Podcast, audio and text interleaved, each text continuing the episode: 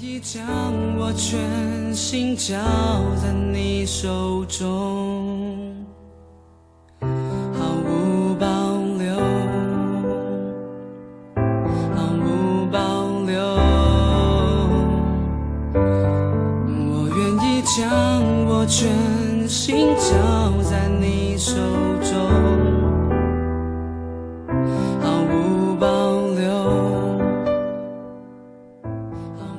亲爱的弟兄姐妹，大家早安。呃，真言我们已经快要进入尾声了。那今天我们要进入到真言的第十一章。呃，我要呃这个帮大家一起来读第一节到第八节的经文。好，当将你的粮食撒在水面，因为日久必能得着。你要分给七人或分给八人，因为你不知道将来有什么灾祸临到地上。云若满了雨，就必倾倒在地上；树若向南倒或向北倒，树倒在何处，就存在何处。看风的必不撒种，望云的必不收割。风从何到来？骨头在怀孕妇人的胎中如何长成，你尚且不得知道。这样行万事之神的作为，你更不得知道。早晨要撒你的种，晚上也不要歇你的手，因为你不知道哪一样发旺，或是早撒的，或是晚撒的，或是两样都好。光本是佳美的，眼见日光也是可悦的。人活多年，就当快乐多年；然而也当想到黑暗的日子，因为这日子必多。所要来的都是虚空。我们仍然把下面的时间交给易经。嗯，在真言或传道书里有一有一些句子，或者是啊一些对比，很像当时。的俗谚，这些灵感可能是来自晋东时代的格言或书籍，或者是比喻啊。像第一节说“当将你的粮食撒在水面”，这个粮食到底指什么？就有很多种说法啊。但是我提出一种，是它可能指的是货物，或者是你的本钱。那这可能是因为当时啊海港城市的粮食交易有一些比喻。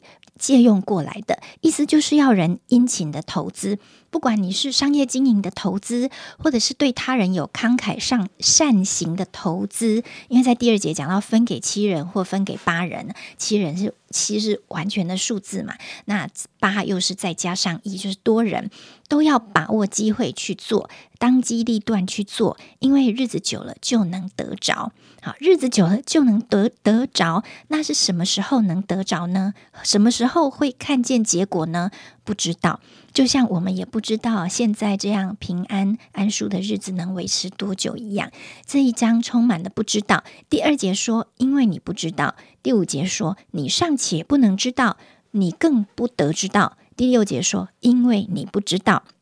这些句子都在强调，我们人真的太有限了，我们真的不能预知将来会怎样。所以有一句俗话说：“千金难买早知道，只有神知道。”就算我们能够预知，我们也不一定能够处理所有的变化，我们也无法掌握全局。就算如此，我们还是要殷勤撒种啊！这种这两个啊，这种这两个描述很对比。虽然都不知道，但我们还是要殷勤，要殷勤的撒种，殷勤的投资，殷勤的给予。因为如果没有这些经营，将来就不会有收成。当灾祸临到的时候，后悔都来不及。好，第二个，虽然我们有很多是无法掌握的。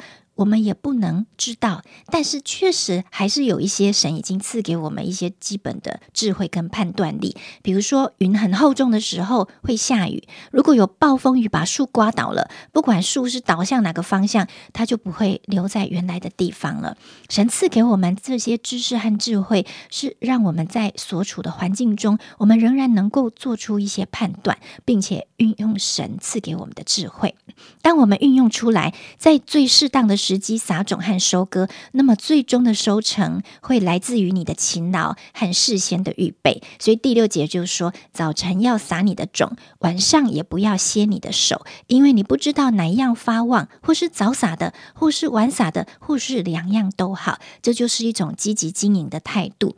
把握机会做当时该做的事，因为无论晚上或早上什么时候做，都有可能得到成果。所以现今就可以把握机会，随时开始。那么接下来啊，就讲到说人好，就是比对这这样的态度，再讲到人不是被动的在等待一个完美的时刻。第四节说，看风的必不撒种。望云的必不收割，这句很有名，就是在讲啊，古代在农耕的时候，农夫不能一直在那里等待完美的风向，或者是看风大风响才决定要不要去撒种，因为古代社会没有这么多的机器跟设备，必须要依靠风把种子吹散到田地里。如果农人觉得风太小，种子不好散播，就不撒种；风太大，种子会。被风吹到别人的农地里就不撒种，那么等来等去，等到后来风都没有了，最好的撒种时机也错过了。也不能因为云很多，看起来会下雨，就迟迟不去不去收割，因为最后谷物会熟透会烂掉，所以无法掌握未来，不能变成我们懒惰的借口。借借口，只停留在反复观察环境这这样的状态。守株待兔，最后就是会一无所获。所以，我们不要被动的等待一个完美的时刻，随时开始行动。诗篇一百二十六篇五到六节说：“流泪撒种的必欢呼收割，那带种流泪出去的必要欢欢乐乐的带禾捆回来。”格林多后书也说：“少种的少收，多种的多收。”这话是真的，都是在讲这个道理。那么一到六节做一个总结了，给我们一个提醒，就是其实人性往往往很极端，付出了我们就希望能够掌握结果。如果我不能掌握，既然我我不能掌握，那我干脆就不要付出。要不然就是抓在手上，要按自己的意思掌握；要不然就消极的放弃。这两种心态都是不健康的。传道者提醒我们，不要走入极端的想法。不要走入极端的办法，就是来仰望神，带着一个谦卑顺服的心，做自己应当做的，同时把无法预测、无法掌控的。都交给神，因为这就是学习对神降服。因为我们相信一切神都知道，一切神都掌权，我们就敬畏神。而且我们承认，连最平常、最自然的事情，比如说胎儿在孕妇的肚里是如何长出来的，如何成型的，这些事情。也许透过现在的仪器，我们已经比较知道，但是还是有很多我们不知道、也不能控制结果的事。那么我们就放手交托吧。虽然我们不明白，但是我们却能够很放心，我们却能够有平安。面对无法掌控的事情，不焦急、不焦虑，不要抓狂，尽力忠心的完成本分，神就会在我们里面赐下他的同在跟喜乐。那后面还有两节，第七节。光本是佳美的，眼见日光也是可悦的。这里的光跟眼见日光是在指人有生命的状态，因为死了就看不到光了。这里沉浸一点点，就是传道书写的大多都是日光之下的人生，比较多琢磨在没有人生、没有神的人生的结论。所以这里讲的不是永生。神造人不是要我们饱尝曲折、痛苦无尽的劬劳，而是要我们过蒙福、享乐、喜乐，而且是享受人生。所以活着，我们就要用神造我们的生命年岁和感官体验来感受神造的这个世界。我们有能力、有健康、有身心状态好的啊情况来探索这个世界，有能力。啊，有智慧，有时间，能够运用神给的才干跟恩赐来享受我们的工作，这样就是一个快乐、充实、知足和感恩的人生。但是，我们也不要忘记，人的一生是有限的，年轻快乐不会持续到永永远远，生命有终止的一天。所以在享受的当下，我们也要顾念未来，认知到自己所做的事，将来都要向神交账。就像诗篇九十篇说的：“求你指教我们怎样数算自己的日子，好叫我们得着智慧的心。”好，分享到这里呢，我最后想讲一点点我自己的一些心得。在读传道书的时候，我常常会想起所罗门的父亲大卫，因为大卫也有写诗歌，他写的诗篇，在大卫的诗篇里充满了对神的渴慕、敬拜，还有赞美。像第四篇说，许多人说，谁能指示我们什么好处？耶和华啊，求你扬起脸来光照我们，你使我心里快乐，胜过那丰收五谷新酒的人。还有说，有一件事我曾求耶和华，我仍要寻求，就是一生一一世住在耶和华的殿中，瞻仰他的荣美，在他的殿里求问。类似这种对神的热情、仰望、盼望和交托，都充满在大卫的诗句里。他的生命充满对神的敬拜、热情，对神的爱。大卫体会的是一种日光之上，直到永恒，持续与神同在的经历跟把握。而大卫写诗篇，所罗门王写传道书，这两卷书，还有所罗门王其他的著作，都被神留下来。神的用意是什么呢？我想，神要我们更多对今生，也更多对来生有反思和思考。希望今天的经文把我们带到神的面前，来向他支取力量。也在他的恩典中享福，也领受他的平安，交托我们不能掌握的，在还有生命气息的日子里，有满足的喜乐，在享受他所赐的恩典的时候，我们也有坚定跟永恒的盼望。好，谢谢已经的分享哈，他不断的在今天的经文里来提醒我们，呃，我们生命中的重心不是掌控，不是掌控，呃，嗯。成为我们行动的根据。呃，我在听的时候，我就深深的觉得，确实好像人性里面总是想要啊掌控。好，虽然我想上帝的话不是鼓励我们无厘头的呃这个冒险鲁莽的形式，呃，但是他说到行万事之神的作为，我们真的不见得能知道。我有时候蛮担心。我们习惯掌控的本性的背后，隐藏着一个概念，就是连神的作为我都想掌控。弟兄姐妹，我不知道你有没有这样想过？我们用力的鼓励大家敬畏神、认识神、侍奉神、认识神。你为什么花很多功夫认识神？认识神是为了让我们成为更好的跟随者。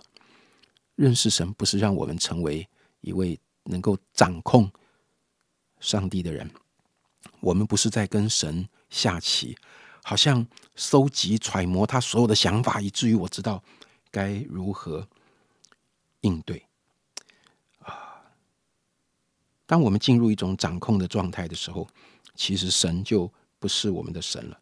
感谢主，生活中有很多事情，神未必让我们知道，我们也必然活在一些看似无法掌控的呃一些状态里。求神透过他的话来鼓励我们，不是一个看风的人，不是望云的人，而是成为一个仰望神的人。我们在仰望中学习，在信心中冒险。虽然有的时候那个感觉很像把粮食撒在水面上，但是我相信神会在我们信心的行动中加上他的祝福。今天你觉得神会希望你有什么样的行动呢？有的时候，我们去关心一个人，你并没有把握你的关心是不是真的帮到他，他的问题会解决吗？会不会好心没好报呢？会不会浪费了你的时间存舍？我都不知道，谁晓得呢？难道我们就不做了吗？愿神帮助我们在那一切对结局无法掌握的情况中，我们仍然乐意开始行动。结局掌握在神的手中，弟兄姐妹，你觉得？结果掌握在神的手中比较好，还是掌握在你自己的手中比较好呢？我们一起来祷告，主，谢谢你。今天我们要为自己也为弟兄姐妹来祷告。我恳求一件事，愿神帮助我们在今天能够领受一个在信心中冒险的喜乐。哦，主啊，是的，结果掌握在你的手中，比掌握在我的手中更好。因为我其实什么都掌握不了，因此我乐意把自己全然的交托给你。毫无保留。谢谢你，奉耶稣基督的名祷告。中一切全是你所赐给我，赏赐在你手，取在于